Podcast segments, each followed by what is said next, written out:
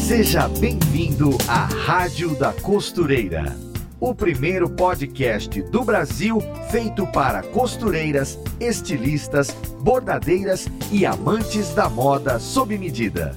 Apresentação em alto astral com a youtuber Fernanda Hertel.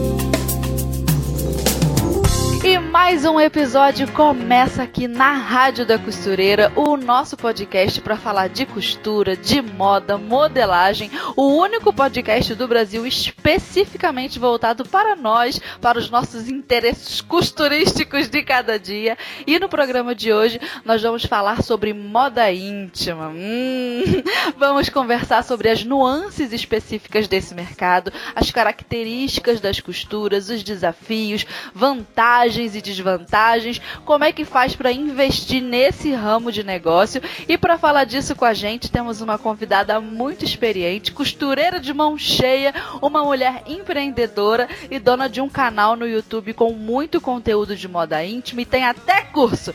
Zenaide, seja muito bem-vinda à Rádio da Costureira. Oi, Fernanda, bom dia. Muito obrigada pelo convite. Estou aqui muito feliz por ter recebido esse convite de vocês e toda a equipe da Máximos.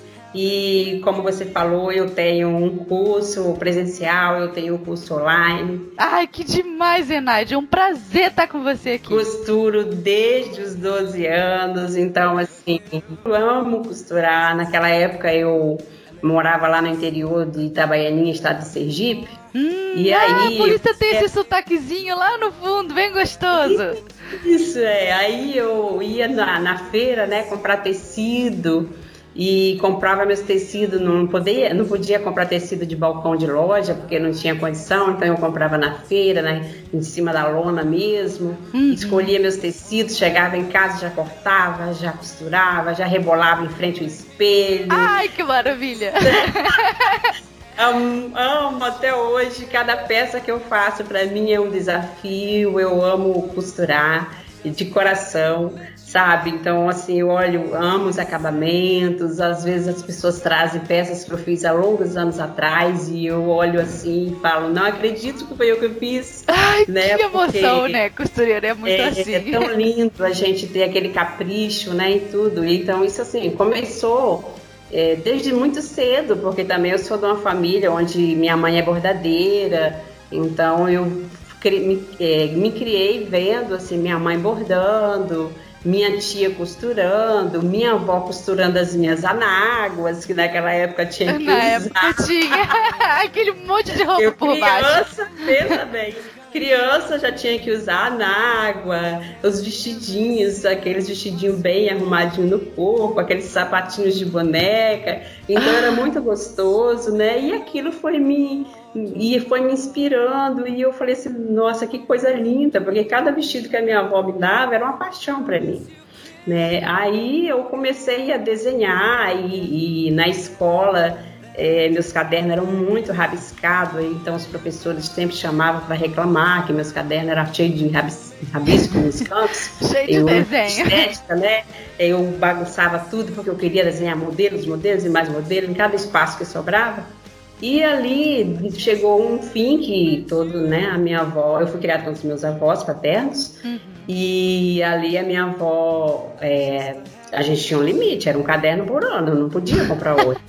então, quando acabava o caderno, minha filha, eu ia para a areia, eu tinha bastante quintal, então eu desenhava vestidos de noiva, ternos, tudo que eu vinha na minha mente de moda. Nossa, eu nem sabia o que, que era, até esse momento eu não conhecia um figurino de moda, que é uma revista, né, uma manequim, uma moda molde, não conhecia nada.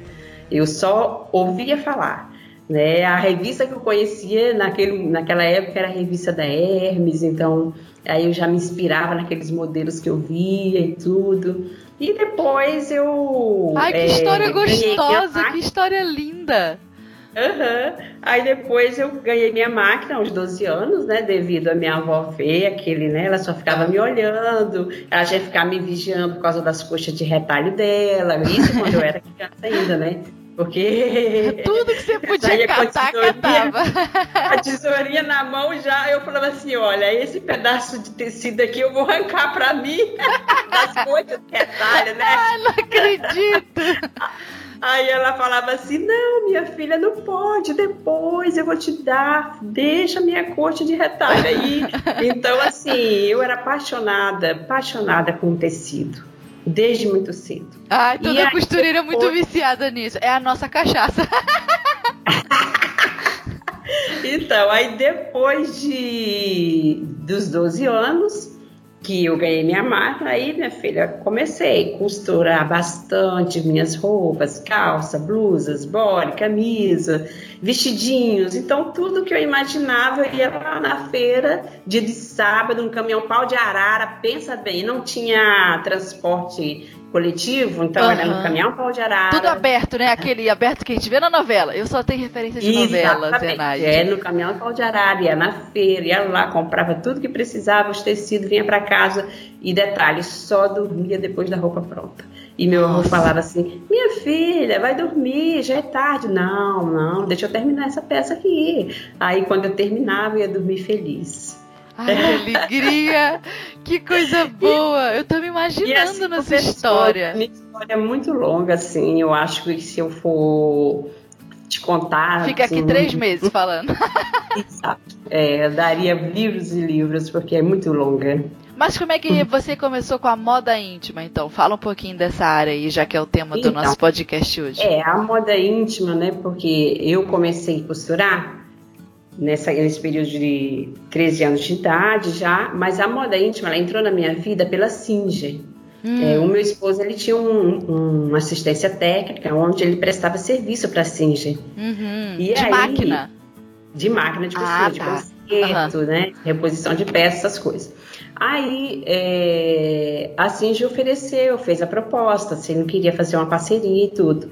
Aí no momento ele meio que não quis, porque tinha que contratar uma professora. Ah. Aí quando eu li aquele, eu falei, o que? Sou eu, professora? Você não percebe não que você é casado com uma criatura. Sou eu uma professora, né? Aí, detalhe, eu não tinha prática nenhuma em moda íntima, né? Nenhuma, nenhuma. Porque é muito diferente, né? O tecido é, estica, as peças miudinhas. Exatamente. Aqueles pedacinhos de pano que você fala, meu Deus, como é que eu faço isso? Aí faz um quebra-cabeça, vira calcinha. Exatamente, mas aí eu me saí super bem. Eu tive uma instrutora que veio de São Paulo aqui me dar um treinamento uhum. e ela me, me deu todas as coordenadas, as orientações, tanto como me impor como instrutora, quanto como lidar com a parte malha, que em tecido eu já era fera, em tecido plano, porém em malharia não, em modinha casual não. E a partir daí que eu, que eu fui desenvolvendo moda íntima, né?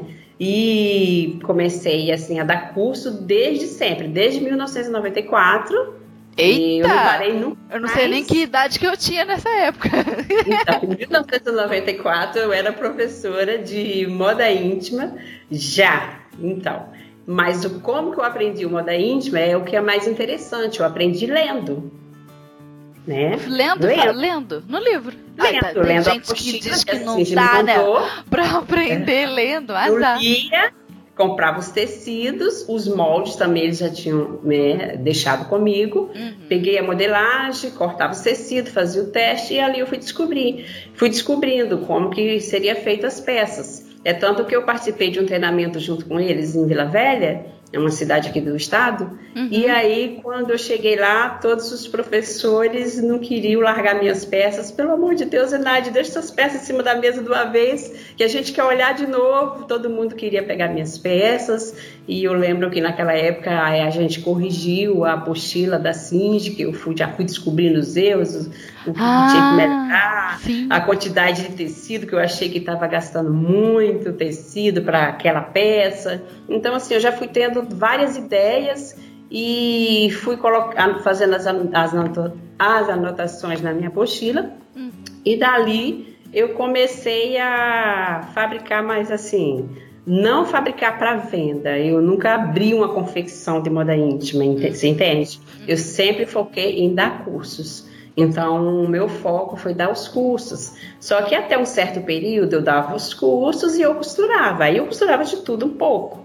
De 2005 para cá que eu não tive muita condição de costurar mais, assim, né? A não ser naquela época da, na, da Copa do Mundo anterior, antes uhum. dessa. É... Ah, que foi aqui no Brasil? Que foi aqui no Brasil, então ah, foi tá. aquela crise danada, todo mundo queria assistir é, os jogos da Copa, então todo mundo viajava e eu falei, e agora o que é que eu vou fazer? Então foi um período muito bom também, porque aí eu despertei pro lado do vestido de festa e noiva. Hum. E aí eu comecei a ganhar bastante dinheiro com essas peças. Costureira mais... não se aquieta, né? A gente quer costurar de tudo que dá. É, uai, a gente se vira de todas as formas. Então eu saí, é, eu comecei a atender esse, esse, cliente, esse público, né? Só que trabalhar com noivo, eu acho que a gente tá com um sonho da pessoa, então eu me emociono muito. Então quando eu vi elas chorarem emocionadas, eu chorava junto. Ah, falei, não dá pra mim. é, eu chorava junto, não dá pra mim, porque é uma emoção muito forte, né? A pessoa fica ali sonhando naquele lindo dia e, e a gente colocando, estruturando a roupa no corpo da cliente e tudo. Então eu falei assim, não, não, esse, essa aqui eu tenho que ser só temporária, é uma válvula de escape, eu não posso seguir essa carreira aqui, porque ela vai me deixar de chorar. É, emocionalmente abalada. Entende? Ai, não acredito. Aí voltou para as calcinhas. Mas é muito gostoso trabalhar com costura em todas as áreas. Muito gostoso. Ah, eu também gosto demais, Zenaide. Então vamos começar aí entrando para nossa pauta uh, do episódio de hoje. E quando eu comecei a pesquisa uh, ah, para nossa conversa, para o nosso bate-papo de hoje, aí eu entrei num monte de, de site, começo a procurar do que, que a gente vai falar, que conteúdo bacana que a gente vai trazer aqui para as nossas ouvintes. E eu bati de frente com uma pesquisa de um órgão todo, todo maravilhoso aí, Instituto de Estudos e Marketing Industrial. IM, acho que se fala assim. Eles fizeram uma pesquisa e quando eu comecei a olhar os dados da pesquisa, eu me vi na bendita da pesquisa. Uhum. em algumas coisas eu falei, não, eu até que não faço isso. Mas na maioria eu me identifiquei, então eu tô com vontade de trazer esses dados aqui para mostrar para a galera e vamos ver o que que você, analisando aí com a sua experiência do mercado, o que que você acha disso? Vamos lá, primeira coisa. Foi constatado que 64% dos consumidores brasileiro, brasileiros compram roupas íntimas, né? Ao menos uma vez por mês. Você acha que isso acontece? O público compra pelo menos uma por mês? Pelo menos uma por mês. E eu acho que também eles, quando vão comprar uma. Compra três. Compra três, quatro, cinco. É. Eles nunca param em uma só. É muito difícil. Agora, um outro dado que esse eu também achei interessante, que esse aqui sou eu. 79% das pessoas, ou seja, a galera, a maioria, compra roupa, é roupa íntima destinada para o próprio uso.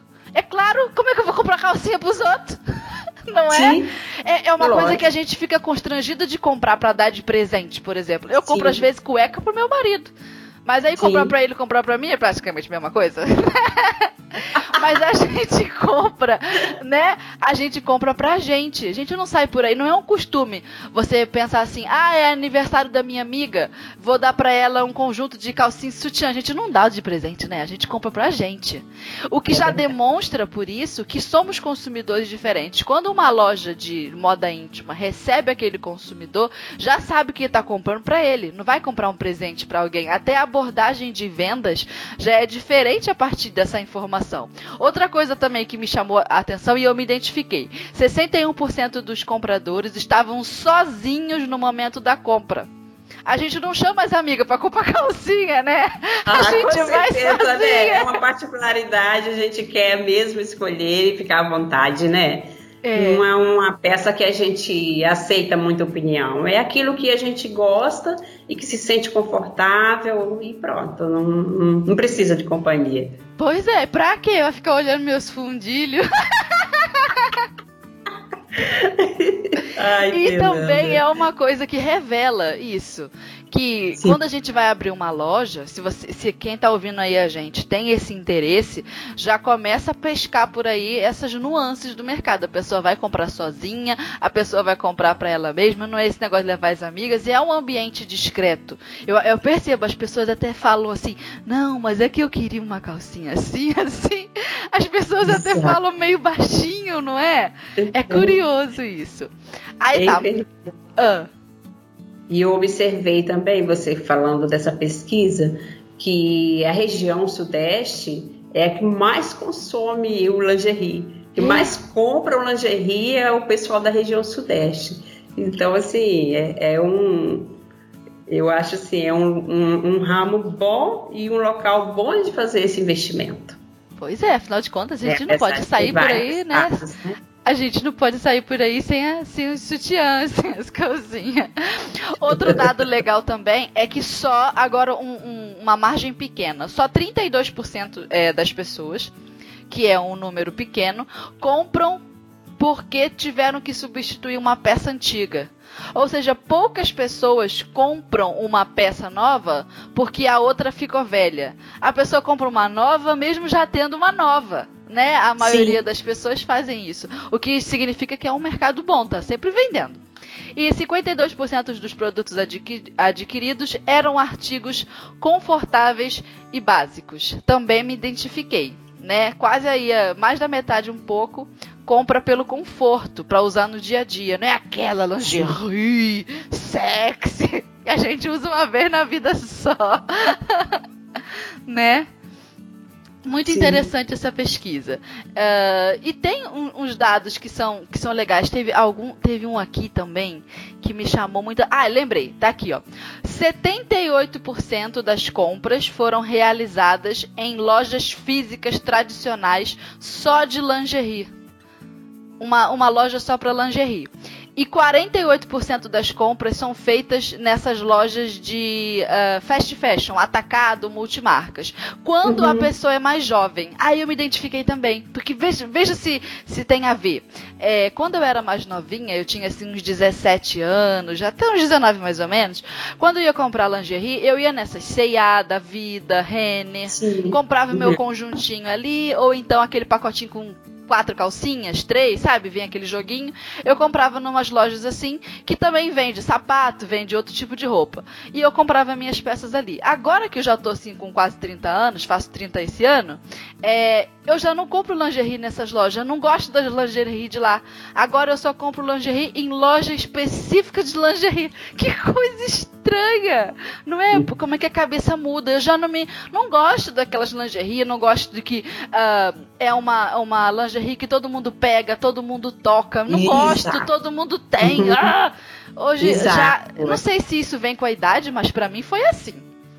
Mas é porque você já partiu pro diferencial. Você quer uma coisa diferente, você não quer a mesmice. Você já quer uma peça mais inovadora. Além do conforto, a gente pensa na inovação também, né? Uma e uma peça que tá dure muito também. própria, essas coisas. Então, as é. pessoas, mesmo talvez ela não não gostando, tipo assim, ah, eu vou comprar pelo menos um para me experimentar. Então eu, eu acredito assim que é um, uhum. um nicho muito forte agora nesse, nesse período. Que coisa, né? Esses tipos de lingeries, né? Aí eu, eu achei muito curiosa essa pesquisa. Eu fui olhando, porque é os números, né? Às vezes a gente fala assim, ah, um bando de número, não vou nem considerar. Mas olha quantas coisas a, a pesquisa nos mostrou. Mostrou o perfil do cliente que compra para si mesmo, que compra sozinho, não leva as amigas para comprar calcinha. E eu, eu, achei muito interessante essa pesquisa. E você, Zenaide, com a sua experiência, você, você acha que essa pesquisa tá certinha, tá confirmando aí o negócio? E como você enxerga que essa, essa pesquisa aponta uh, as nuances desse mercado? Você vê vantagem? Como que você acha que a pessoa que pretende trabalhar com, com moda íntima, pretende abrir uma confecção disso, deve se posicionar diante dessas características aqui, até mesmo que essa pesquisa apontou? Então, eu acho que a pessoa deve se posicionar assim. É Antes de tudo, fazendo o que você falou, uma pesquisa de mercado, porque uhum. você entrar num ramo sem conhecimento é o mesmo que está dando tiro no escuro, né? Então a gente tem que primeiro fazer esse tipo de pesquisa e é, fazer o investimento de inicial. Eu sempre recomendo assim, ah, faça um investimento pequeno, depois gradativamente vai acelerando, vai aumentando e lógico, tem aquelas pessoas que querem partir para o mais tradicional, tem aquelas que querem peças mais inovadoras.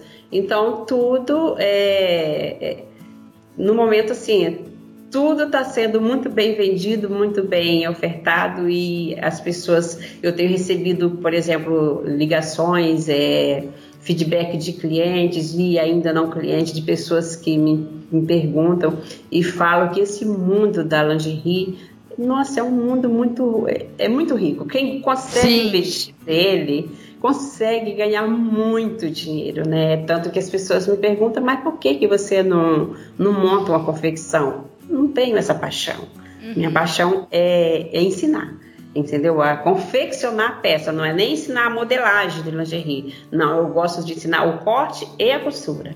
E aí é, eu vejo que as pessoas estão mesmo inovando, eu vejo também pelos, pelas peças que eu vendo, né, que são bem básicas no meu, no meu site, uhum. é, são para pessoas que estão iniciando, e a partir dali eu recebo o feedback da pessoa que fala assim: Ah, Zenaide, eu comprei aquele seu kit de moda íntima e eu, eu já transformei em 40, 50 modelos diferentes, Nossa, entendeu? É, então, a gente é, faz muito isso. É muito bom. E, eu vejo pessoas super antenadas, porque eu estou aqui né? Como você falou, eu estou aqui no interior, então aqui só tem uma loja é, física que vende material para lingerie e volta e meia eu estou lá dando uma olhada, comprando algumas coisas, mas é, é, eu vejo que a, a juventude, pessoal mais jovem igual você e outros, eles estão indo longe buscar conhecimento, eles não estão ficando ali parado. Recentemente eu recebi uma moça lá de Porto Alegre, né, porque ela não estava satisfeita só com os meus em assistir os meus vídeos e assistir as minhas videoaulas em ter apenas ela queria se aprofundar né ela queria conhecer ela queria conhecer é, produtos mais avançados aprender a confeccionar peças mais avançadas entendeu uhum. então que são peças que não estão lá no meu site mas que eu sei ensinar e que eu Sim. sei fazer mas, porém, é, e ela veio de lá do sul aqui, que eu nem acreditei. Eu falei, não estou acreditando que você vai vir aqui. Ela veio e, né, fechou uma semana de hotel e ficou aqui comigo, tirando dúvidas e fazendo peças inovadoras. Esse, esse estilo aí que está super em alta agora. E é o que faz a diferença mesmo, né? Quando a pessoa investe em conhecimento, ela tem tanta bagagem que ela vai conseguir atuar no mercado que ela quiser.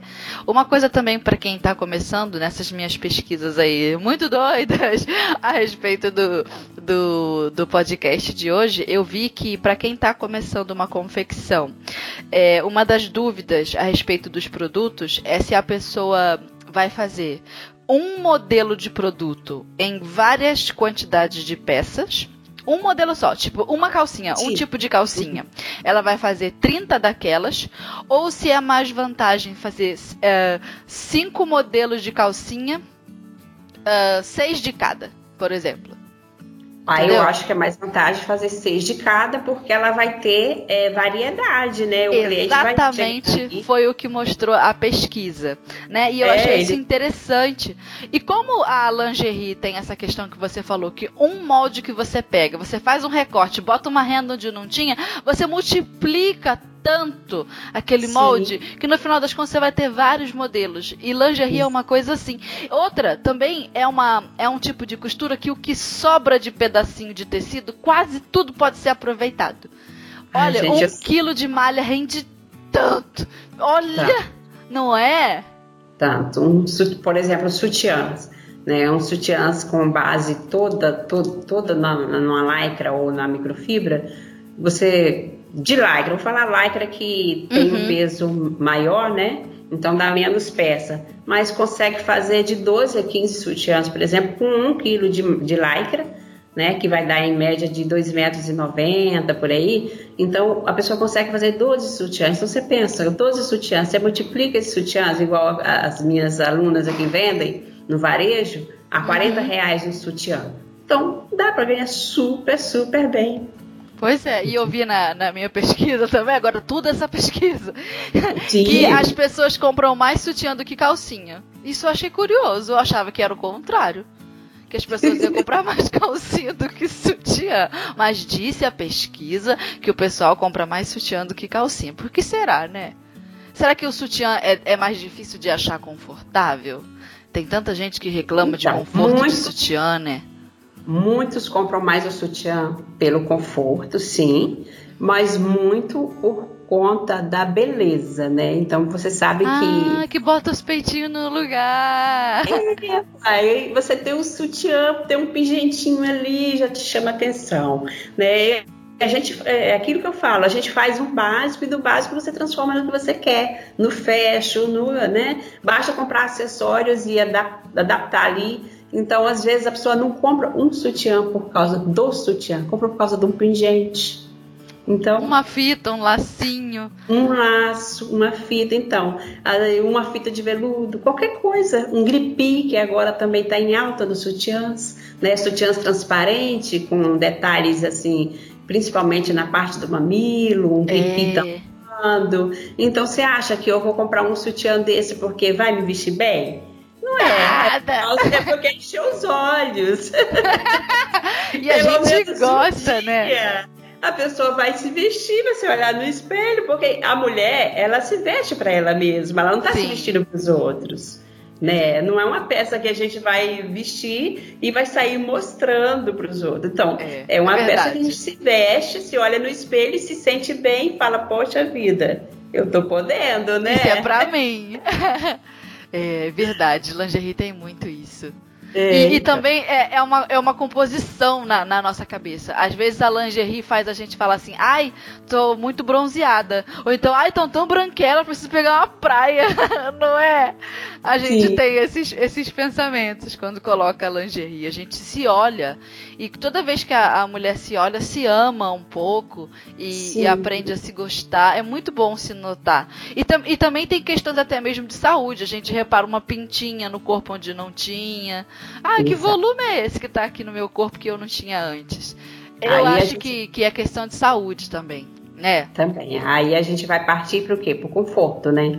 É, vai procurar uma calcinha mais, mais alta, é, que comporta melhor o abdômen. Que não divide a gente em várias cinturas. Não, é, que não fique aquelas marcações quando você bota uma calça ou uma blusa de malha é. que deixa vários, né? Várias divisões do corpo, aqueles famosinho culote que vai pulando.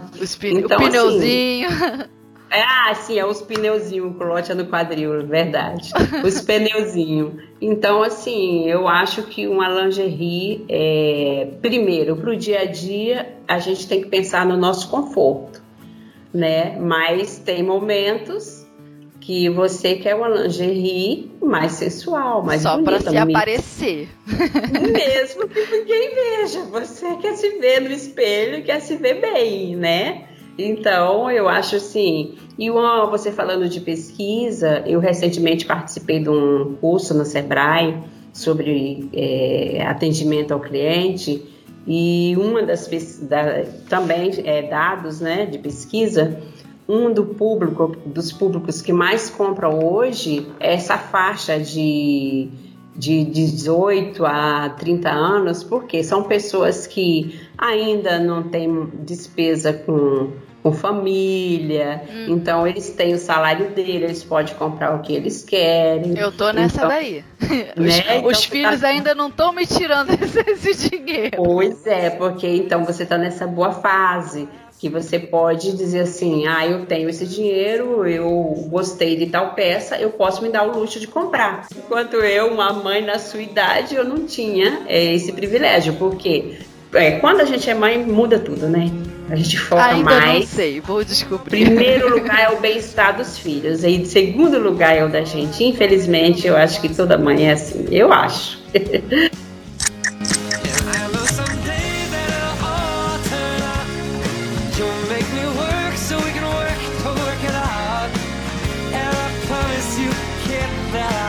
so much more than I get. I just haven't met you yet. Então, Zenaide, me diz uma coisa. como você enxerga as oportunidades dentro desse mercado para quem está começando e talvez já tenha uma experiência de costura em outra área, já faça moda festa, sei lá, já faça ajuste. E como você enxerga a oportunidade para essa pessoa? E também, claro, os desafios. Por exemplo, um desafio que eu consigo pensar assim logo de cara seria a compra da galoneira que geralmente é uma máquina ali que a gente compra por último, a overlock vem primeiro, a reta vem primeiro. Uh, mas eu vejo também lá no seu canal do YouTube que você usa demais a máquina doméstica. Uhum. E que é uma máquina mais acessível por onde já né? Todo mundo começa, todo mundo já tem. Então eu fico pensando assim, para quem vai partir para esse tipo de negócio, o que você recomenda? A pessoa já investe na galoneira logo de cara? A pessoa para de fazer as costuras que fazia, às vezes um pe pequenos ajustes, uh, recebendo os as roupas dos clientes para trocar um zíper, uma coisa de tecido plano, o que você recomenda? Por onde que essa pessoa deve começar a ir para fazer as coisas com mais segurança?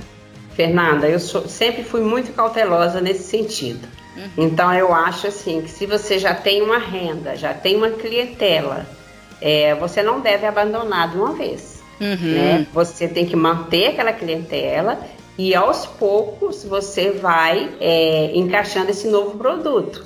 No caso, a lingerie. Né? E a, com relação à compra de maquinários, é, eu sempre ensino na máquina caseira, porque eu sempre explico que o meu foco é para quem está iniciando.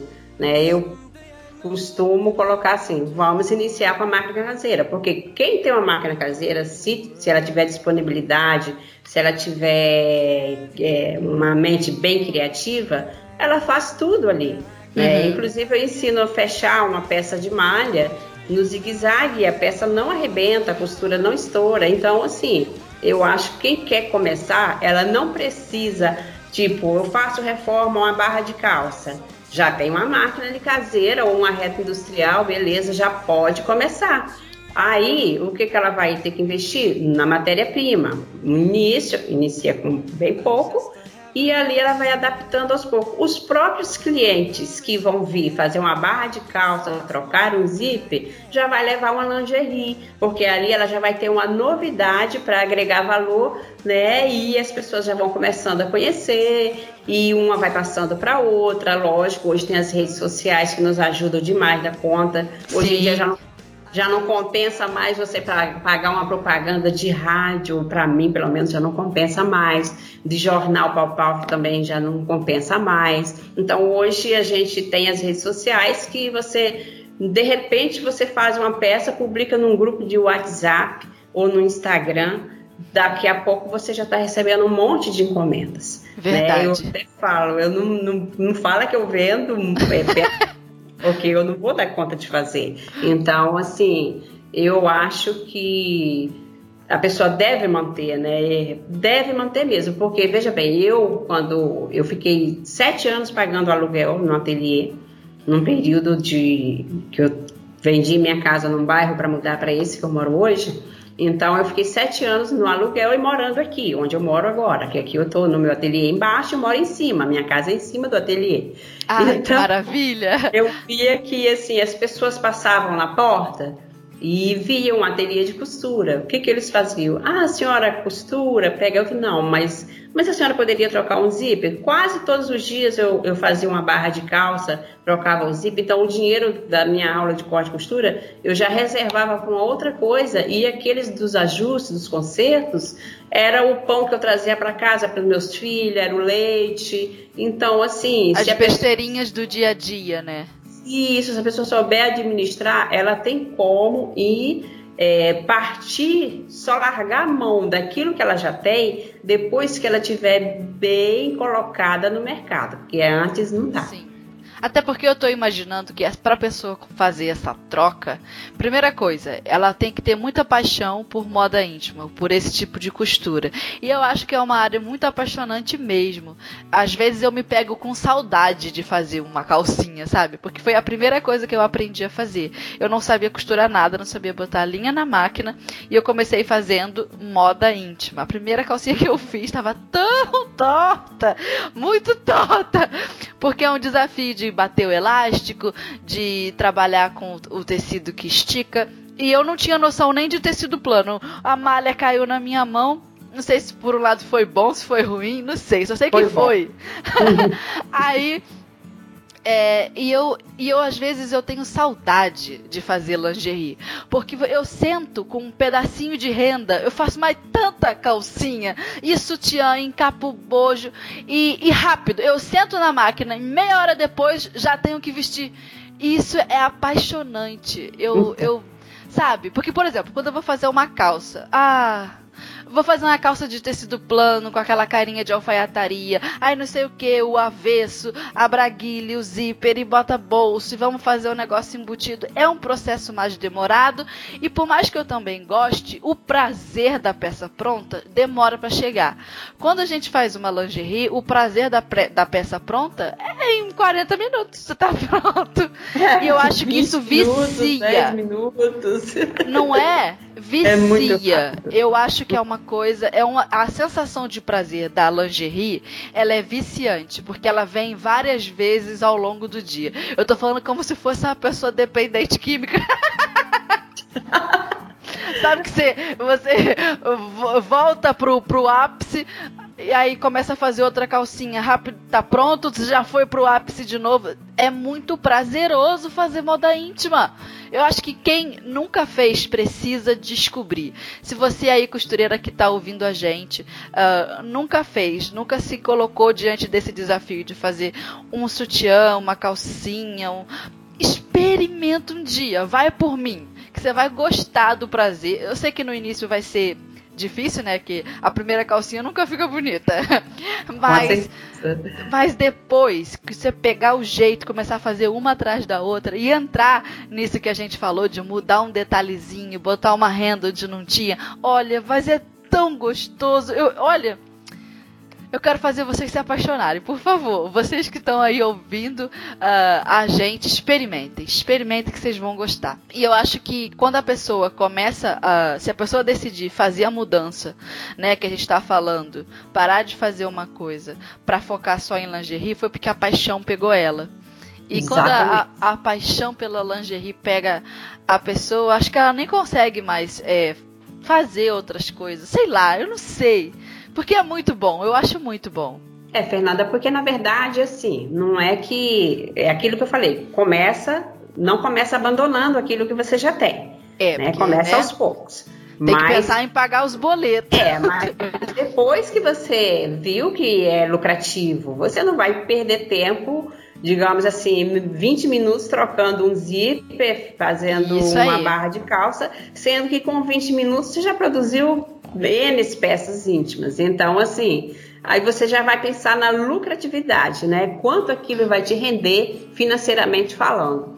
Então, assim, eu acho muito. A partir do momento que é paixão, a pessoa tem que focar naquilo. Foco. Focou, hum, é, começa a correr atrás de cursos, de aperfeiçoamento, de ver melhores lugares onde vai encontrar matéria-prima com preços mais acessíveis, né? Porque porque tudo isso faz parte do nosso lucro. Eu falo, um retalhinho que sobra lá no cantinho, igual você falou da renda ali, você cria uma nova peça. Então eu sempre eh, tenho esse cuidado de falar para os meus alunos aqui, olha, isso aqui é o seu lucro que você está jogando no lixo. Você não pode é. fazer dessa forma. É, me aguarde um pouquinho, que eu vou chegar e vou te orientar para você não desperdiçar tecido, não desperdiçar um pedaço dessa renda. Esse pedaço de renda aqui já dá para você colocar um detalhe numa outra calcinha. Então, e, assim. E como dá, né? né? Então, assim, quando a pessoa tem uma orientação, participa, busca conhecimento, busca capacitação ela vai aproveitar muito, muito, muito. Inclusive, essa semana eu recebi um telefonema aí de uma, de uma do Instagram que uhum. me seguiu. Conta e aí. ela ficou maluca, me ligou e falou assim: pelo amor de Deus, dona Zenade, preciso vir aí te conhecer. Então eu fiquei super feliz e me deu. É, a nossa conversa já me trouxe outras ideias. Então, assim, quem tem paixão pelo que faz, ela não para por ali o tempo todo ela procura inovar e colocar coisas novas, né? Novidades ali. E é um mercado que está sempre mudando também, né? Eu vejo é. igual agora tá na moda esses sutiãs que são um triângulozinho assim e só uma rendinha na, na frente do, do seio, na frente do mamilo. Isso é uma coisa que há uns três anos atrás ninguém fazia. Mas agora você vê em tudo quanto é loja. Pois é. Né? Uhum. Aí tem os detalhes, as fitas, as rendas. Tem agora também os tecidos que são super tecnológicos, né? Tem tecido que é, é, evita proliferação de bactéria. Sim. Tem até tecido que faz, a, absorve ali uh, o suor do dia a dia. Uhum. Uhum. Como é que pode, né? Então a pessoa tem que estar tá antenada mesmo. Tem até feiras de negócios, feiras de onde o, os fornecedores uh, se juntam para mostrar as tecnologias dos tecidos, dos aviamentos. Aí porque tem um monte de coisa, né? Tem aro de bojo, tem bojo e aquele taquara, é elástico, um tipo de, de elástico, uhum. é um monte de detalhes. É, na verdade na verdade, investir no moda íntima, na, nesse ramo de moda íntima, não é tão barato assim, né? Quando a pessoa quer abrir uma confecção grande, uhum. né? Então, não é tão barato assim, porque você tem que investir na, no primeiro, você vai investir na máquina caseira, depois no overlock, igual você já me falou, de, depois numa galoneira, que é uma máquina que não compensa você comprar ela portátil, tem que ser uma industrial. Sim, verdade. É. Olha, uma boa ah. dica isso daí, não me compra aquela galoneira miudinha, que aquilo Pelo vai dar mais, vai dar mais problema do que solução. Rapaz, Até a gente não... querer jogar ela pela janela. Não vale nada. Compre uma galoneira de verdade, pesadona. É. é isso uhum. aí. E aquele tanto de aparelho que vão arrancar o seu fígado de tão caro. É, eu devo ter uns dois mil reais de investimento só em aparelhos. Só assim, em aparelho, entendeu? que coisa cara! Muito caro. Então, assim, é, aliás, eu tenho mais de dois mil reais investidos só em aparelhos, né? Para uhum. acessório de costura em geral, porque na lingerie, na, na moda praia, na, na moda casual. Então, cada um tem é. uma medida de aparelho, um modelo. Então, é um custo, aparelho de elásticos e várias outras peças. Para quem está ouvindo então, aí a gente, talvez, talvez esteja por fora, o aparelho que a gente está falando é aquela peça que a gente acopla na frente uhum. da galoneira com um parafuso. Tem aparelho para reta também. É como se fosse o calcador da reta que a gente troca de acordo com o que vai costurar. Então, na galoneira tem aparelhos. Aparelho de viés, aparelho de elástico que vem por cima, aparelho do elástico que bate é, em volta. Dependendo da posição do elástico, dependendo da posição do viés, da largura do viés, enfim, do que você quiser fazer, precisa de um bendito aparelho para cada coisa. E é o que? Fica em torno de, de quanto cada aparelho? Acho que uns, uns, uns entre uns 90 então. e uns cento e pouco um aparelho, deve ser. Depende de cada, depende, né, da marca. Eu gosto muito da Viflex. Hum, não conhecia não. Viflex. Então, eles são mais caros, mas são aparelhos mais caros, mas também que dura a vida inteira. Entendeu? Ele não vai cair igual uma lata e descolar. É, porque se vier mal soldado, quebra, né? A solda do aparelho. Sim, caiu, já era, foi. É, eu comprei os meus da KVMAC, também são bons, eu recomendo. Aham. Uhum. Uhum. E é isso, assim. É, e é isso, assim. É, por exemplo, eu tenho um aparelho que eu comprei agora mais recente, não é voltado para lingerie, mas assim, é, como nós estamos falando uhum. de aparelho, cabe o assunto. É, eu comprei aquele aparelho para fazer o famoso empina bumbum, aquele biquíni. Ih, tô boiando então, isso aí. Esse eu... famoso não conheço não. Como é que é o nome? Pois é. Agora pensa que coisa maravilhosa. Se eu fabricasse biquínis, por uhum. exemplo, é, a, já fiz adaptação na máquina é, industrial, a tapelinha, aquela ali atrás, não sei se Eu consigo ver, mas o pessoal não vai ver, então, né, Zenaide? Eles vai só ouvir. Então, aí a gente... Ah, é verdade. o não vai ver. Tô te mostrando, não tem nada a ver. Então, aí a gente faz eles peças com aquele aparelho, gente, rapidinho, os elásticos você já regula a tensão, você não precisa ficar medindo nada, marcando Como nada. Como é o nome do, do né? biquíni? Então é muito. O, o empina bumbum. Ah, aquele que aquele vai atrás com zigue-zague. Sim. ah, tá. Que faz acabamento em fru. Eu gosto desse. Né? Eu então, gosto. É. Então, é bem bonitinho esse, esse biquíni. É bem lindo. E ele empina o bumbum mesmo. Rapaz, a gente ganha um bumbum que a gente não tinha antes. E também aí é uma inovação, né? Não, até pouco tempo atrás, alguns anos, ninguém não tinha esse biquíni, agora tem. Agora o pessoal tá fazendo também esse negócio nas leggings. Aí já não gostei. já achei, achei ah, que já não ficou não. bonito. É, porque aí já fica qualquer. O biquíni, não, um biquíni, ou você vai usar o quê? Você vai usar para ir à é, praia. Fica bonitinho. Uma leggings você vai usar para academia, aí já é, eu já acho que é o quê? Exibicionismo, é. assim, você vai se exibir um é, pouco. Cada né? um se exiba como quiser, mas que oh, eu não achei um, bonito. Um, né? Também não. Mas cada um com o seu Isso. gosto, né? Não podemos aqui criticar o Verdade. gosto de Até ninguém, porque né? geralmente quem usa essas legs tem um corpão, né? Aí a mulher tem aquele corpão todo porque não come açúcar, não come brigadeiro, só malha. Eu acho que a, a mulher também tem o direito, já que ela se sacrifica tanto para ter aquele corpo, mostrar o corpo dela por aí. Eu acho que nesse sentido tá valendo a pena. porque é muito sacrifício. É. A mulher faz dieta e puxa ferro na academia e ninguém vê o corpo dela, deixa a mulher botar o corpo para fora então, não é mesmo? Então, deixa ela mostrar. Aí, Zenaide, me fala uma coisa. Se você Sim. fosse dar assim, uma dica de costura, já que a sua paixão é a montagem da lingerie, o que você teria aí para dizer pra gente? Tá, às vezes alguém tá ouvindo aí uh, a nossa conversa e já tá com uma pulga atrás da orelha porque tentou fazer um sutiã ontem e não conseguiu, uma calcinha, sei lá, teve uma dificuldade. Qual você acha que é a maior dificuldade de quem senta na máquina e aprende a fazer uma lingerie? Com a experiência aí das suas alunas, qual é o maior desafio? O maior desafio é na hora de colocar o elástico, realmente. Verdade. Né? É, o maior desafio é na hora de colocar o elástico, porque tem aquela pessoa que você que tem facilidade, entende? Você explicou uma vez, duas, ela já entende rapidinho como distribuir o elástico.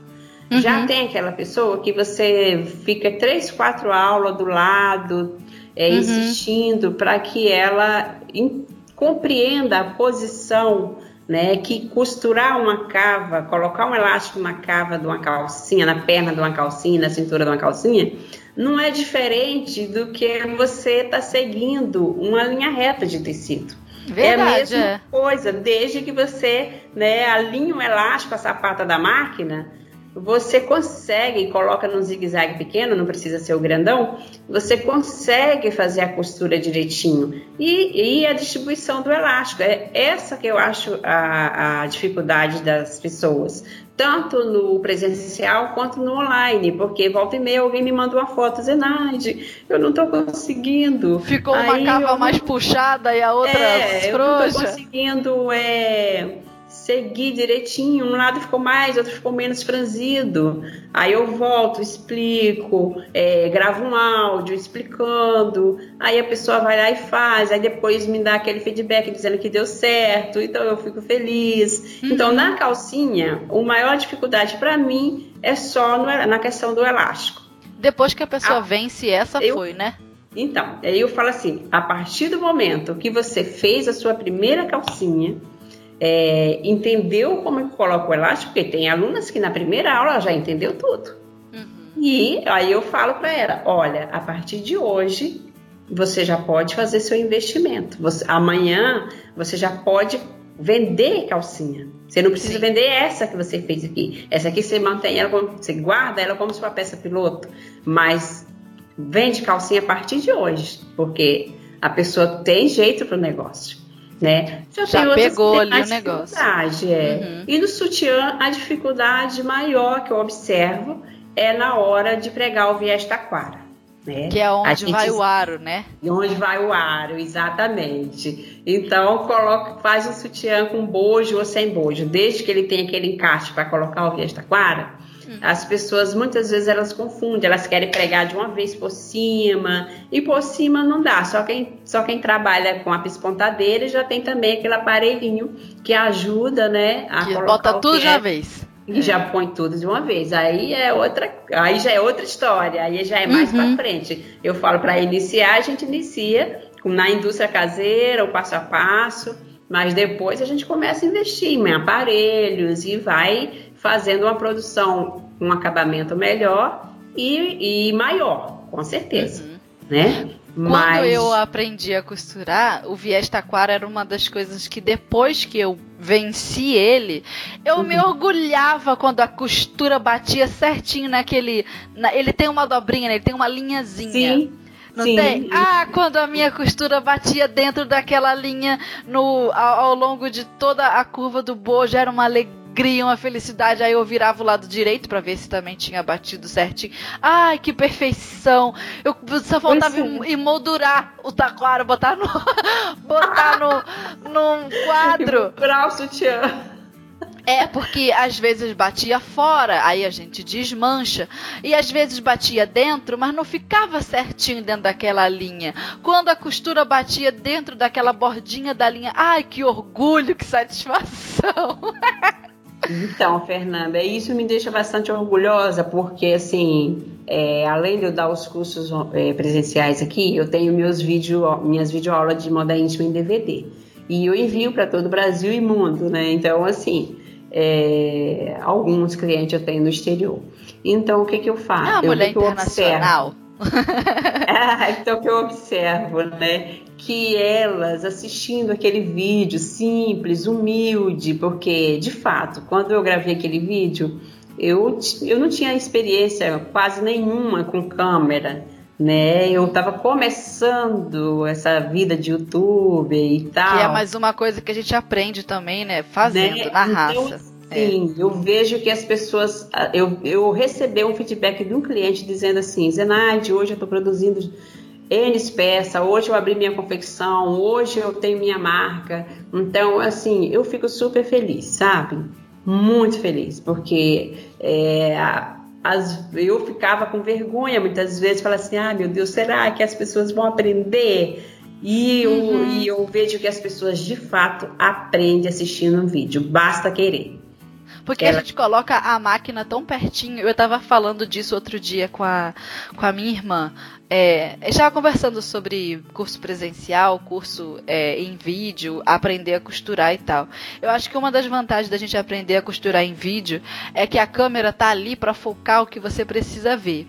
E Sim. muitas vezes no curso presencial, embora a gente desfrute da vantagem de perguntar para a professora tirar uma Sim. dúvida e uhum. tal, é, às vezes a professora fala assim: gente, vou costurar isso aqui, venham ver. Aí a professora senta na frente da máquina e aí fica aquele monte de aluno em volta, aquele monte de cabecinha em Sim. cima. A cabecinha que tá perto, essa conseguiu ver. Agora, a, a, que não conseguiu levantar da cadeira a tempo, ficou lá atrás, não vai ver direito. Aí, ou a professora mostra de novo, o que às vezes dá tempo de acontecer, mas às vezes a aula corrida, a professora não consegue costurar a mesma coisa duas vezes. Aí, quem viu, quem tava na frente viu, quem ficou atrás não viu direito. Aí já fica aquele negócio de perguntar pra, a, pra amiga que viu já não tá aprendendo com a professora, tá aprendendo com quem aprendeu com a professora. Não é? E, já, e no eu vídeo. Tenho um lema aqui. Ah, eu falo fala. sempre para as minhas alunas no início da aula. Olha, é, sempre no início de, um, de, uma aula eu faço uma abertura, faço uma oração e, e tudo mais. Uhum. E aí eu sempre explico: olha, a sua colega, ela está aqui para aprender igual você. Então, compensa você esperar cinco minutos e aguardar a professora para te, te, explicar pessoalmente ali, uhum. do que você perguntar à colega que tem a mesma dúvida que você. Né? Não que impeça de bater um papinho de vez em quando, Sim. tirar uma perguntinha rápida, mas tem coisas que não dá para ficar tirando a dúvida com a colega, tem que ser com o professor mesmo. Porque Até porque às vezes a, a colega dúvida, também né? tá, a colega também tá se, é, tá se concentrando. Eu tô falando isso agora, vou, agora vou fazer desabafo. Quando tá. eu ia para uns cursos presenciais, às vezes, todo curso que eu vou, eu me saio bem. Porque é aquilo, né? Eu já nasci pobre. Se ainda fosse burro, era sacanagem. então, eu sou uma pessoa inteligente, né? Aí, toda vez que eu vou para uma aula, Toda vez que eu vou para uma aula, eu me desenvolvo bem. Mas o que gruda de aluna para me fazer pergunta. E é claro que eu não vou fazer uma ignorância com uma pessoa que está me tirando a dúvida, né? Eu sempre respondo. Mas isso muitas vezes me impedia de conseguir me concentrar no que eu uhum. precisava. E eu Nossa. sou uma, o tipo de pessoa que, eu, por exemplo, Prefiro um curso online, menino, que não ia ter ninguém perturbando e a câmera tá ali focada na agulha, eu ia conseguir ver e pronto. Af. Já que a gente está falando de sala de aula, assim, eu, uhum. meu foco aqui, eu só pego cinco alunas por turma. Ah. Porque cinco alunas e eu tenho um espaço razoável, assim, que dá para comportar, tem máquina sobrando, entendeu? Então, assim, dá para comportar bem e sempre vai ter máquina sobrando aqui, nunca faltando, graças a Deus. Aí é, elas aprendem bem, porque eu estou ali. Quando eu percebo que uma está com dúvida, rapidinho, muitas vezes não precisa nem me chamar, eu já observo daqui, já vou lá, eu trabalho do lado delas o tempo todo. Ai, fulana, tá bem? E aí, você, e se estiver muito quietinha? E aí, fulana, como é que você está? Tudo bem com você? Tá tudo certinho aí? Tá tudo certinho, Zenaide? Então, assim, é muito bom. Eu gosto de trabalhar com no máximo cinco pessoas. Mas e todo mundo se desenvolve bem, né? Eu acho que é, quando você pega uma turma assim, de com poucas pessoas, para ensinar, até que tem, por mais que tenha uma que se desenvolva mais e as outras, né, tenham uma certa dificuldade, no final do curso tá todo mundo no mesmo patamar tá todo, todo mundo se alcançou. Agora, quando a turma é muito grande, realmente fica difícil. Até as que têm facilidade são prejudicadas e as que não têm, então, coitadas, ficam perdidinhas ali, que nem seguem tiroteio, pedindo auxílio até mesmo para as alunas. E é difícil.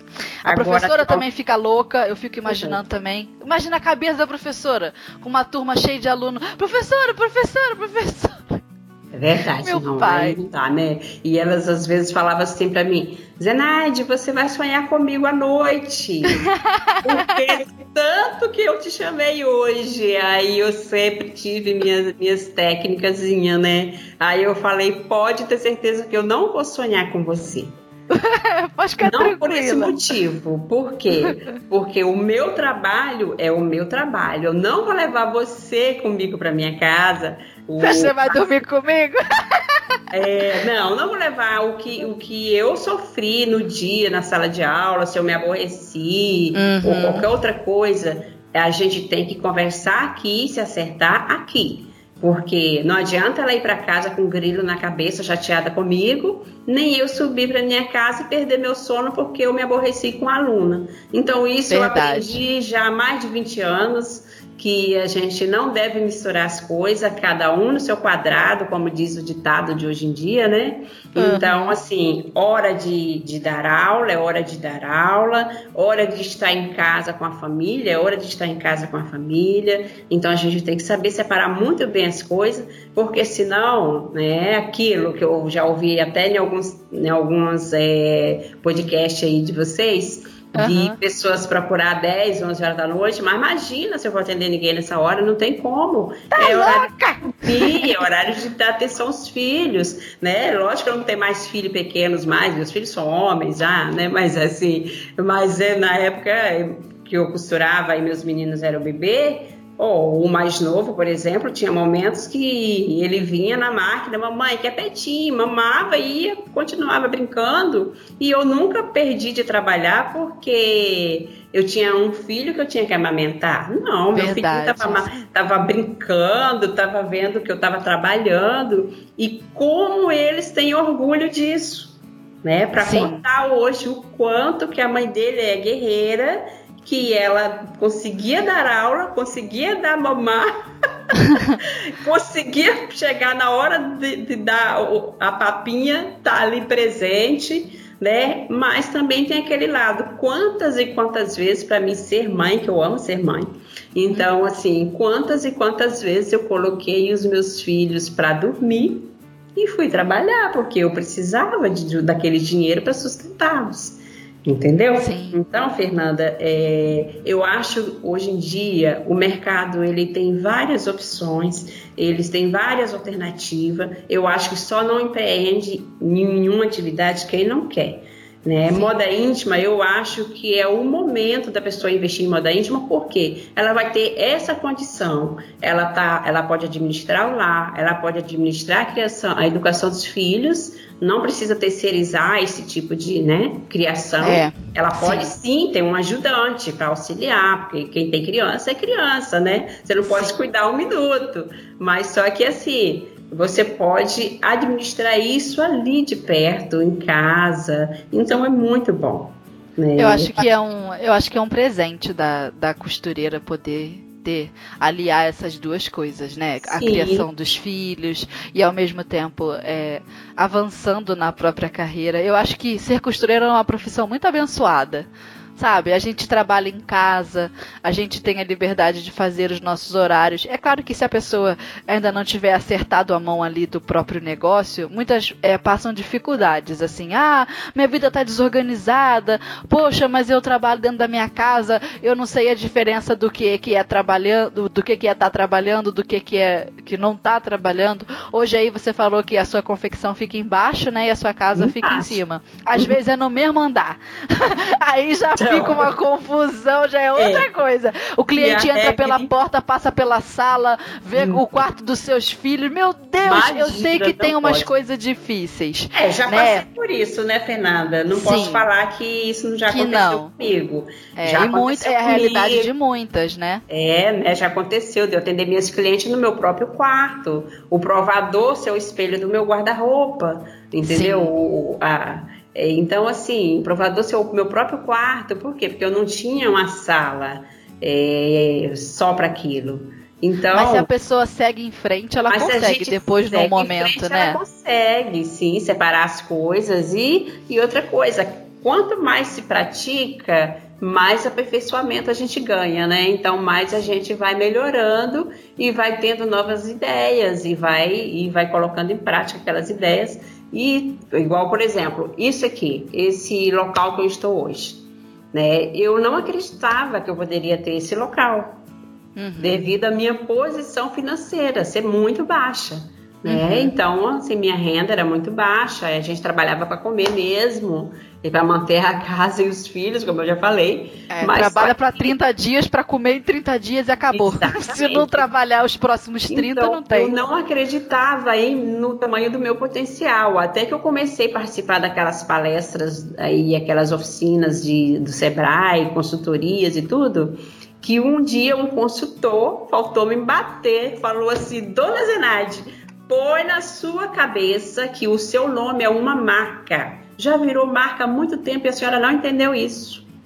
Né? Aí daí foi que eu fui despertar para realmente registrar o meu nome, a minha marca no INPI e tudo, porque eu não entendia que eu já era uma marca e eu não acreditava que nesse local onde eu moro hoje, um bairro, é, cliente pudesse vir atrás de mim eu queria pegar ele pela mão e falar assim, moço, vamos lá em casa comigo, pelo amor de Deus, para me te mostrar o canto que eu moro. Aí ele assim, a senhora pode morar dentro de um buraco. Se a senhora pode morar dentro de um buraco, as pessoas já te conhecem. Se a senhora falar que seu sutiã é 100 reais, as pessoas te pagam para de pessimismo. Então, eu praticamente tomei uma surra ali, né? Tomei coragem e realmente investi no meu ateliê, porque estava assim, estava é, na, na, alvenaria já há mais de um ano e eu falei, ah, não vou mexer com aquilo, ninguém vai naquele lugar. É, quem que vai lá? Ninguém vai querer ir lá. Então eu estava muito confortável lá, no, mais, uhum. mais próximo ao centro da cidade. Então, para mim, estava bem mais confortável. As pessoas passavam na porta, ali já viam, já faziam matrícula, outros já iam lá, já pediam para fazer uma peça de roupa. Então, assim, muitas vezes o comodismo impede da gente avançar. Né? E as pessoas gostam de ver o nosso sucesso. Veja bem, quem eu fui, né, apenas uma costureira, mas como eu falei, sempre me buscando me aperfeiçoar, Hoje eu continuo sendo apenas uma costureira, mas uma costureira que partiu para para inovação, uma costureira que partiu em busca de conhecimento em empreendedorismo, em gestão. Então, assim, eu não estou parada. Eu assinei aquele, aquele canal da Educar porque uhum. eu, eu vi lá que tem um programa, uma moça que ensina gestão de moda. Então eu falei, poxa vida, eu preciso me atualizar um pouco mais. Então estou fazendo gestão de moda com ela. Então, a Marlene Mucay, por exemplo, eu já participei. Sim. Não consegui, não consigo nunca terminar um curso. Porque, não, porque a mulher é muito ocupada. É, por causa do tempo. Mas assim, eu volta e meia eu vou lá na Marlene Mucay, tem um aplicativo do meu celular, então às vezes eu tô deitada na cama é, e eu tô ali de perna para cima porque eu tô cansada, mas eu não estou perdendo tempo, não. Eu tô, eu tô ouvindo um programa, de, é, um, uma, estou assistindo uma aula da Educar, ou eu estou ouvindo um vídeo no YouTube, assistindo um outro vídeo que tem a ver com, com tudo isso aqui que nós estamos falando, né? Então eu acho que é, esse, esse reconhecimento que eu tenho hoje, que as pessoas gostam do meu trabalho, é mais pela garra mesmo, de ver que a pessoa veio lá de baixo e ela continua lutando, entendeu? Ela não parou. Inspira as pessoas, né? Uhum. Acho, que, acho que a sua história inspira muitas pessoas, porque a gente consegue se identificar muito fácil com tudo que você fala.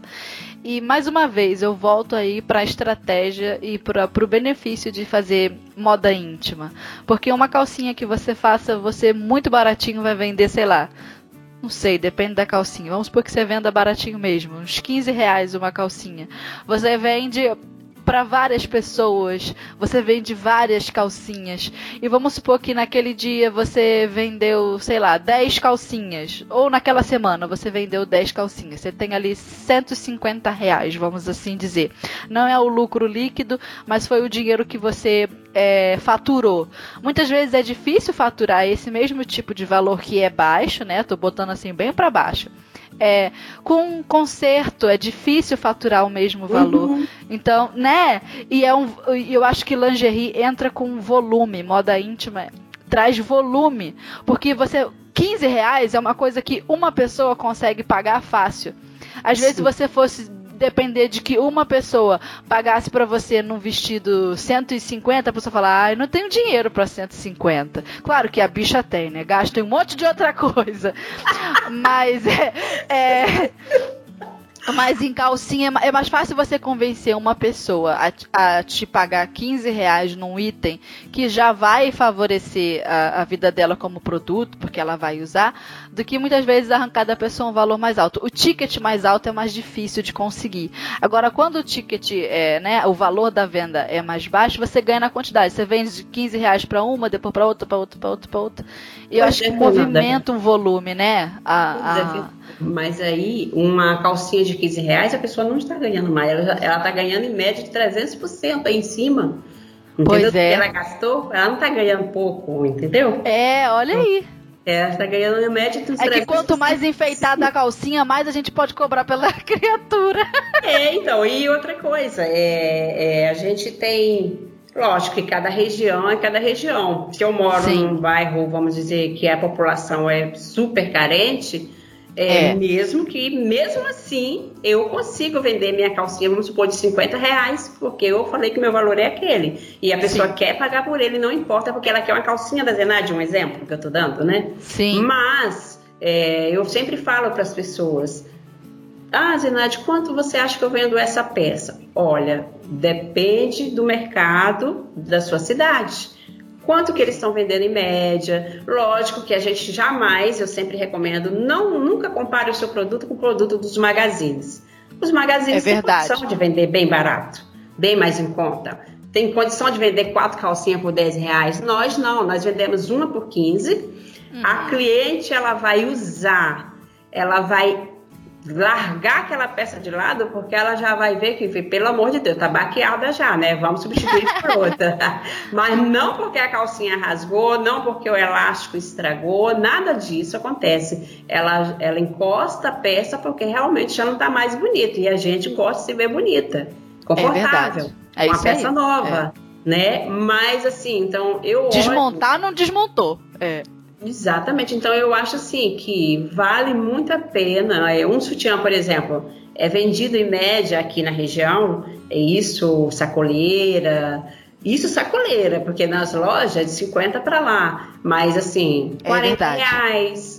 Então, quanto eu gasto para fazer um sutiã? Um sutiã mais sofisticado, eu vou gastar em média de 8 reais. Então, eu já estou ganhando 32 reais em cima. Então, o lucro tá... da moda íntima é muito alto. É muito alto. Eu queria então, poder enfiar isso na cabeça das pessoas. Porque quando eu comecei a, a costurar, foi com moda íntima e eu tomei um susto. Falei, não é possível é que, fa que, faça isso. E, e às vezes, e como era para um público diferenciado, é, eu, para quem não conhece a história, eu fazia, eu trabalhei numa confecção de moda íntima para uh, garotas de programa né? que é um público de, diferente. Então Sim. tinha assim, algumas apliques de brilhos, algumas coisas assim. E é claro que isso encarece o produto. Mas eu, ele, ele vendia conjunto de sutiã e calcinha por 250 reais. Pois então. Você vê que eles pagam com todo gosto, com todo prazer. Claro, e, e, era o que destacava a gala garota na boate. Ela falava: Não, eu preciso desse sutiã, eu preciso dessa calcinha, porque eu vou estar tá tão maravilhosa que os clientes são todos meus. Ai, era a estratégia Ai, dela. É um nicho forte. Fortíssimo. O dinheiro rola muito dinheiro nesse né? nicho. É, é. A gente, quando. Eu tenho três lugares que eu tenho vontade de conhecer pessoalmente. Que Diga. é a, o primeiro polo industrial de confecção de lingerie, que é lá no Ceará, né, hum. em Fortaleza. O segundo, que é Juruáia, Minas Gerais. Eu sou apaixonada, mas assim, minha maior paixão é conhecer Juruáia, pessoalmente. Sim. E o terceiro, que é Nova Friburgo, ali no Rio de Janeiro. Então, assim. Ah, eu nunca fui em Friburgo. Mas o, o, o dono da confecção, de onde eu trabalhava, ele ia lá buscar, ele conhece. Então, então, você vê, lá eu tenho alguns contatos, por exemplo, de Friburgo, que, nossa, você consegue pegar uma lingerie dessa, igual eu fiz aqui, simples, e jogar uma acessória aqui em cima e valorizar essa peça a rodo. Zenaide está falando de uma lingerie, de uma peça que ela fez lá no canal dela, tá, gente? Ela está é... apontando aqui pra mim. Ai, é sim, gente, é porque eu tô aqui ainda achando... Ela esqueceu que podcast é só pra ouvir. Mas Ô, Fernanda, é minha primeira experiência como entrevistada para uma rádio. E olha, Ai, que amor! A melhor rádio do Brasil. Veja. Veja Eu tô rindo demais. da Rádio da Costureira, mas nunca mais.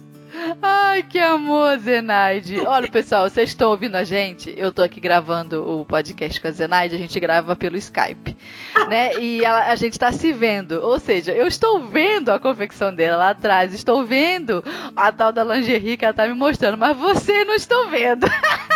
mas se vocês quiserem ver, eu vou deixar o link da lingerie da Zenaide, é um conjunto amarelo muito lindo. É um dos seus últimos vídeos, né, lá do YouTube sim, recente. Sim, é a gente vai deixar o link para que vocês vejam do que ela tá falando. É uma lingerie muito bonitinha, né?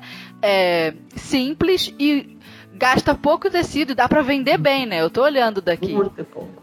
Então, é uma lingerie muito fácil de fazer, gasta muito pouco e dá para vender bem caro, assim, depende do da sua Sim. clientela, depende da localização onde você trabalha, né, da região. Então, assim, é uma peça que falta apenas um pingente para valorizar ela e eu pedi 200 reais e eu achar quem pague nela, entendeu? Uhum. Aqui eu, eu conseguiria. Por exemplo, eu antes de eu montar essa aqui, eu montei uma outra. Eu tenho uma amiga que tem loja de lingerie aqui na cidade, que passou aqui, eu falei, olha aqui, é, o meu próximo vídeo vai ser essa peça aqui. Ela, pelo amor de Deus, Anade, me dá aqui. Me dá aqui, vou levar pra loja levou para a loja, tá pra, entendeu? Já vendeu para lá. Já passou aqui semana passada para me pagar. Sim, você entende? Então, assim, Entendi. se eu falar, tô fazendo para vender, as pessoas vêm e pagam o valor que eu pedi. Porém, eu não tenho tempo de fazer é, peças para venda. Eu tenho, eu gosto de ensinar. Meu forte é esse. Mas a, mas a pessoa que tiver tempo para fazer vai se dar bem, né? Ah, eu quero muito incentivar quem tá ouvindo a gente aí a, a, experimentar o gostinho de ter uma costura com uma margem de lucro muito boa. e rendimento excelente para fazer várias peças e vender cada vez mais. Você que está ouvindo a gente, pelo amor de Deus, faça isso, experimente. Por exemplo, um caleçon, Fernanda. Ah. Um caleçon. É aquele, aquela calcinha que é, é aquela retinha calcinha assim. larga de renda, né? De renda, Parece isso. um shortinho. Isso. Então, e um caleçon. Em um dia. Quanto gasta? Você gasta para fazer um, você gasta um metro e vinte, um só. Uhum. Mas se você comprar dois metros, já faz dois, porque você já coloca o molde de cima para baixo ou de baixo para cima. Então, Ah, com já dois faz o metros, já encaixe faz do dois, corte. dois caleçon. Ah, sim. Aí você vai gastar em média de, de renda, depende onde você está comprando a renda, né? Porque tem lugares que a renda está dois, dois e pouco, três e pouco, metro, varia de- do tipo da renda. Mas vamos, mas renda com elastano, né? Que tem que ser com elastano para caleçon. E aí você vai, vamos colocar que gastou 3,50 para fazer um caleçon, porque só leva a renda e a linha e o seu tempo. Uhum. Aí você não vai gastar mais que 5 minutos montando um caleçon. As pessoas vendem no varejo a 25, 30 reais. Então pensa bem. E quantos você quer produzir por dia? Pensa. Dá para produzir Verdade. muito mais que 100 caleçons por dia. Isso sozinha. Imagina. Uma pessoa só, é. É, eu sozinha aqui. Né? Aí eu fico pensando, gente, como é que pode? As pessoas precisam entender que se não dá para ficar rico, porque eu não fiquei ainda, dá para sobreviver bem, dá para realizar sonhos, dá para viajar quando é preciso, dá para fazer novos investimentos, entendeu?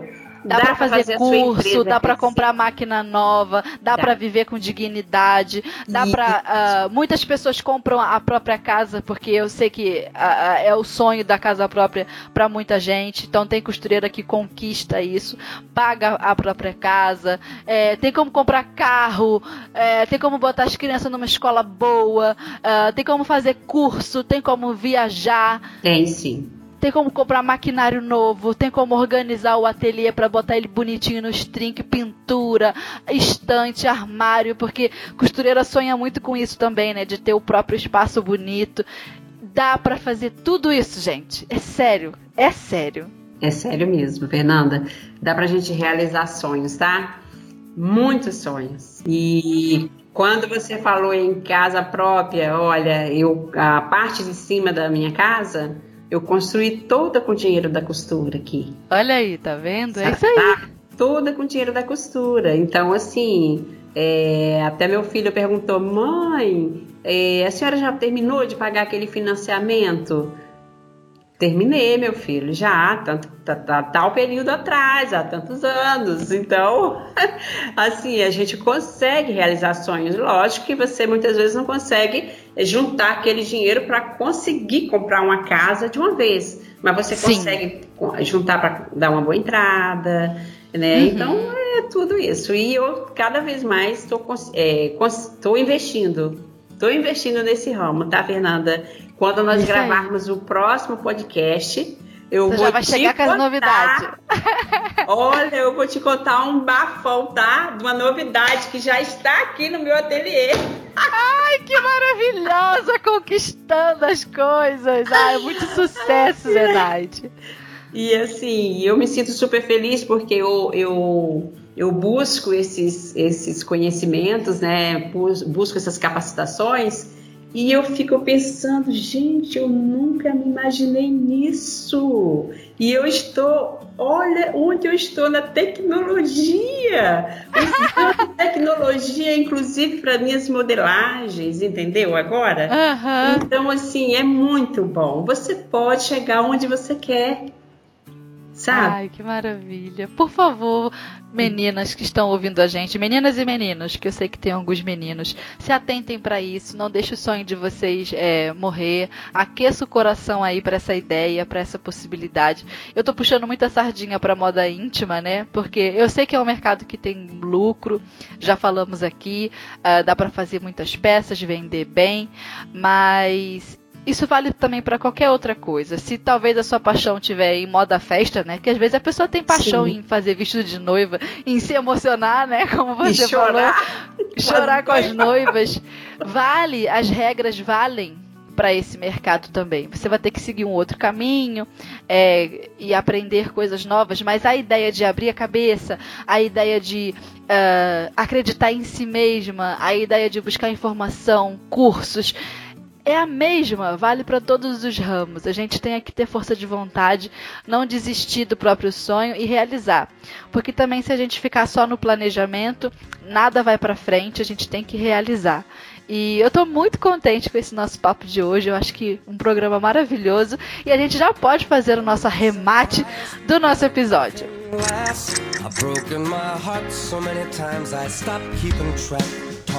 I've I. Talk myself out.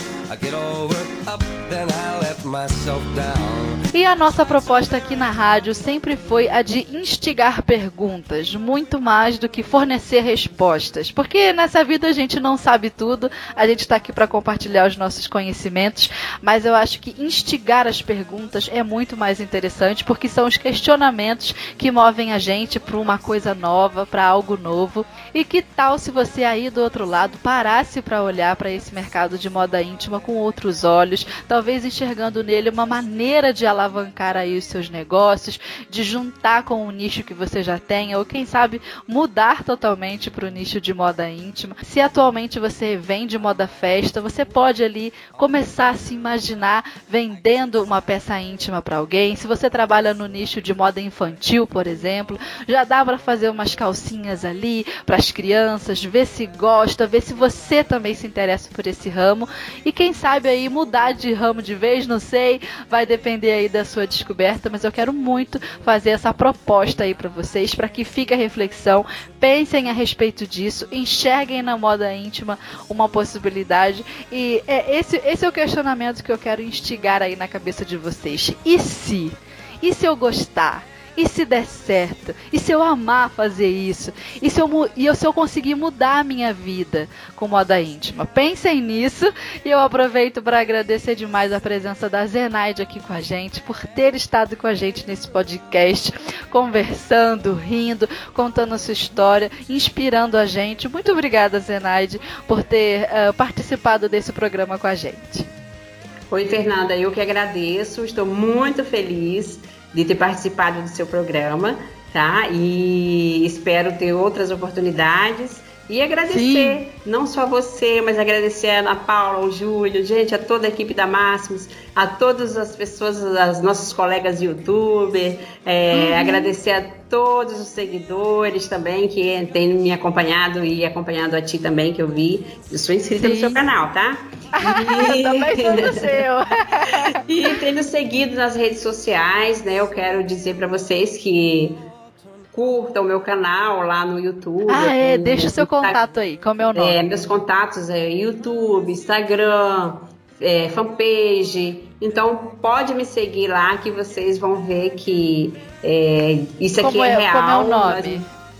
É Curso Zenaide, é, né? Curso é Zenaide. Zenaide, meu site é cursozenaide.com.br para vocês adquirirem lá o seu kit de moda íntima e começar a fabricar em casa aquilo que nós conversamos aqui. É, muitas vezes o que você vai gastar de transporte, vai gastar com uma pessoa terceirizando o serviço da sua casa, você consegue administrar tudo isso e comprar o meu kit de moda íntima e fabricar em casa e tirar minhas dúvidas pelo WhatsApp, que lá em todos os meus vídeos já fica lá o, o uhum. número do meu telefone, né? E entrar em contato comigo, que eu vou estar aqui à disposição para responder e dar todo o suporte que for necessário para que você, você siga em frente é, com aquilo que você já iniciou. Gente, quem comprou, não guarde aquela caixa de kit de molde, abre ela, compra tecido, fabrica. Quem está comprando hoje, faça o mesmo. Compra a matéria-prima e comece a fabricar porque é lucro na certa, é, não tem como errar. Ai, que demais, Renaide, que bom. Eu quero agradecer também a todas as nossas ouvintes pela audiência, por cada play que é dado para começar a ouvir esse podcast. Indique para suas amigas costureiras. Se esse programa te inspirou, fale dele com mais alguém, guarde ele no coração. E eu agradeço demais a companhia de vocês aqui com a gente. Um grande beijo e até o próximo episódio. You'll make me work so we can work to work it out. And I promise you, kid, that I'll give so much more than I get.